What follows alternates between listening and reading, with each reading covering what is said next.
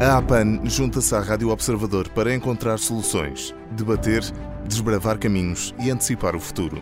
Os temas que são importantes para os anunciantes, para as marcas, mas acima de tudo, para si. Juntos, estamos a anunciar o futuro.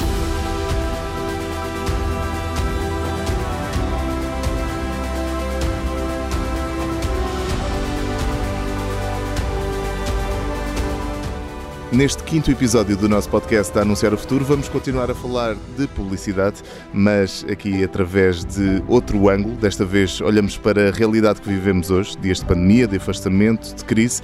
Talvez nunca como hoje tenha sido tão importante estabelecer uma relação de confiança entre marcas e pessoas e para nos ajudar a perceber o papel da confiança na comunicação das marcas, temos connosco Edson Ataíde, é CEO e diretor criativo da FCB Lisboa. Edson, muito obrigado por se juntar a nós. Obrigado pelo convite. Edson, vamos já direto ao assunto. A confiança é um valor fundamental para garantir a eficácia da publicidade? É um dos é, fatores basilares da, da ação publicitária. Né?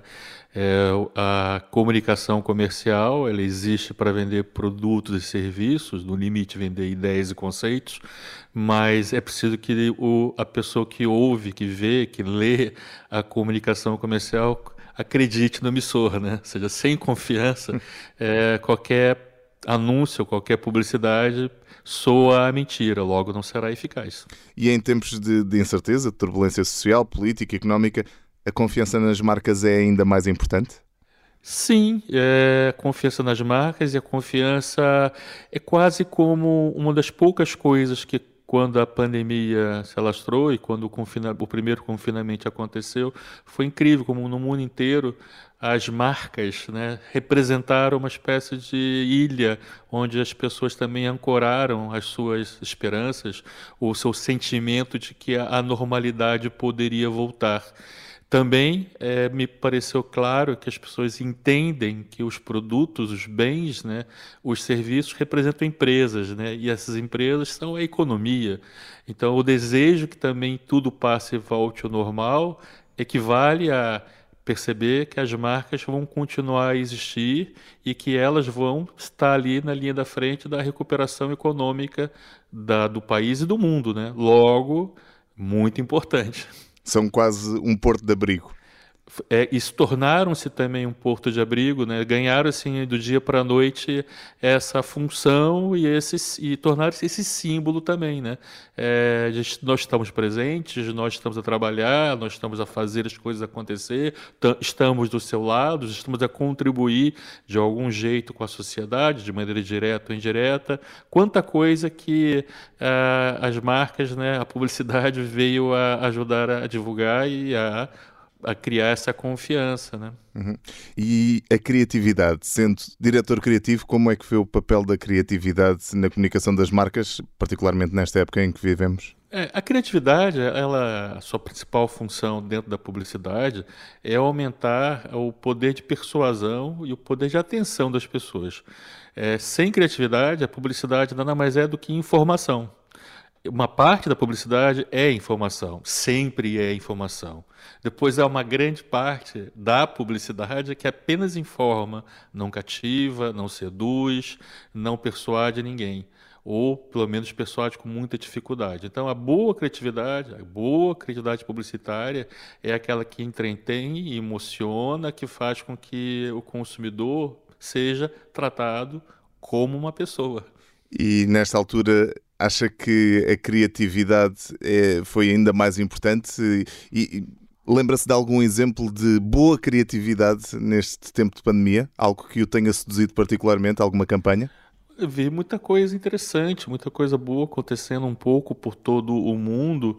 Fiquei especialmente bastante é, é, inclinado a olhar e a estudar com mais atenção os casos em que as empresas é, doaram tempo, doaram, criaram produtos e serviços específicos para ajudar é, as pessoas envolvidas na linha da frente da pandemia. Há casos incríveis. No Brasil, por exemplo, teve uma marca de cerveja que bancou a construção de um hospital, né? Ou seja, não foi só ceder um pouco do álcool para fazer é, ajudar os médicos, não, bancou a construção de um hospital. Né?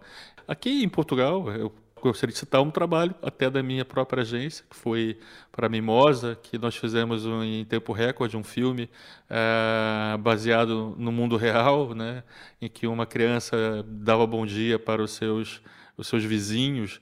E foi um filme que deu muito certo, deu, deu tanto certo que a gente voltou a recriar o filme no final do ano. Uhum. E será que os criativos têm que rever a sua forma de pensar a publicidade, isto para se assegurarem que a confiança sai reforçada em vez de diminuída? Porque eh, a má criatividade, por assim dizer, também pode eventualmente afastar eh, os clientes e os consumidores, não é? Isso é um trabalho de Sísifo. É, a gente está sempre se, se reinventando se recriando, aprendendo o que é certo hoje, amanhã pode ser errado, o que é errado, errado hoje, amanhã pode ser que dê certo. É, publicitário ou, ou criativo publicitário, ou mesmo profissional de marketing que não esteja sempre a tentar se redescobrir, é, vai ficar para trás, com certeza. Isso valia há 30 anos, vale, valia 10, vale hoje, valerá daqui a 10 anos. E olhando para o futuro, Edson, as marcas que se conseguiram aproximar mais das pessoas durante a pandemia podem colher os frutos desta aposta num período de retoma? Elas vão colher, com certeza. É, mas voltando à, à metáfora da, do trabalho de Sísifo, né, é, é, um trabalho interminável. Né? Então, todo o capital que você ganha hoje, mesmo esse capital de confiança, de credibilidade, ele é estocado, mas é, rapidamente ele é consumido. Então, você tem que criar um novo estoque de confiança, logo você tem que revalidar os seus laços com os consumidores, logo você tem que trabalhar sempre hoje de manhã para aquilo que você quer ter à tarde e os, os valores eh, das marcas. Parece-lhe que também foram fundamentais aquelas que não só que têm os seus valores bem definidos, mas que vivem o seu dia a dia de acordo com esses valores. Isso também terá sido importante neste período? Deve ter sido muito mais fácil para as marcas que sabem o que quer, querem dizer, né? que sabem aquilo que elas representam é, conhece os seus consumidores, é, deve ter sido muito mais fácil para elas encontrarem estratégias específicas e táticas né, para ultrapassar esses, esses vários períodos né, que, que, está ser essa pandemia, né, não é uma coisa única, né, é, do que aquelas que não têm certeza do que querem fazer, do que querem dizer. Acho que se essas já estavam com dúvida antes, esse ano deve ter sido ainda mais complexo, ainda mais complicado. Esse também é um papel eh, importante que as agências podem ter, a ajudar as marcas a definirem os seus valores e a perceberem como é que podem angariar mais confiança junto do público. É, também. Eu, eu, eu considero o trabalho da, de uma agência de publicidade, ou de um publicitário, é, como uma espécie de psicólogo do consumidor que serve para contar para a marca, para o cliente, aquilo que as pessoas que estão fora das empresas, mãe das, das empresas que produzem, pensam.